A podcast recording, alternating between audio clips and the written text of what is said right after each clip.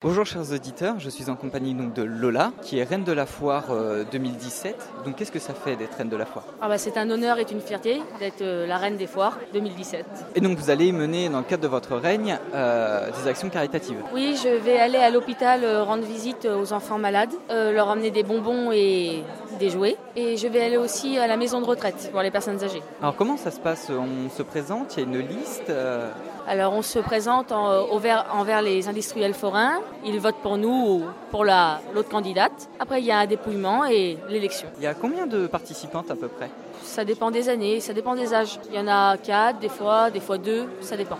Que Euh, Ça a été une volonté de votre part de vouloir, euh, de vouloir devenir reine de la foire Ah oui, j'ai toujours, euh, c'est toujours été un rêve pour moi d'être, euh, d'avoir été être élue, euh, d'être reine, car ma mère euh, aussi a été reine des forts 2017 de Troyes. Et du coup, euh, je voulais aussi, et voilà.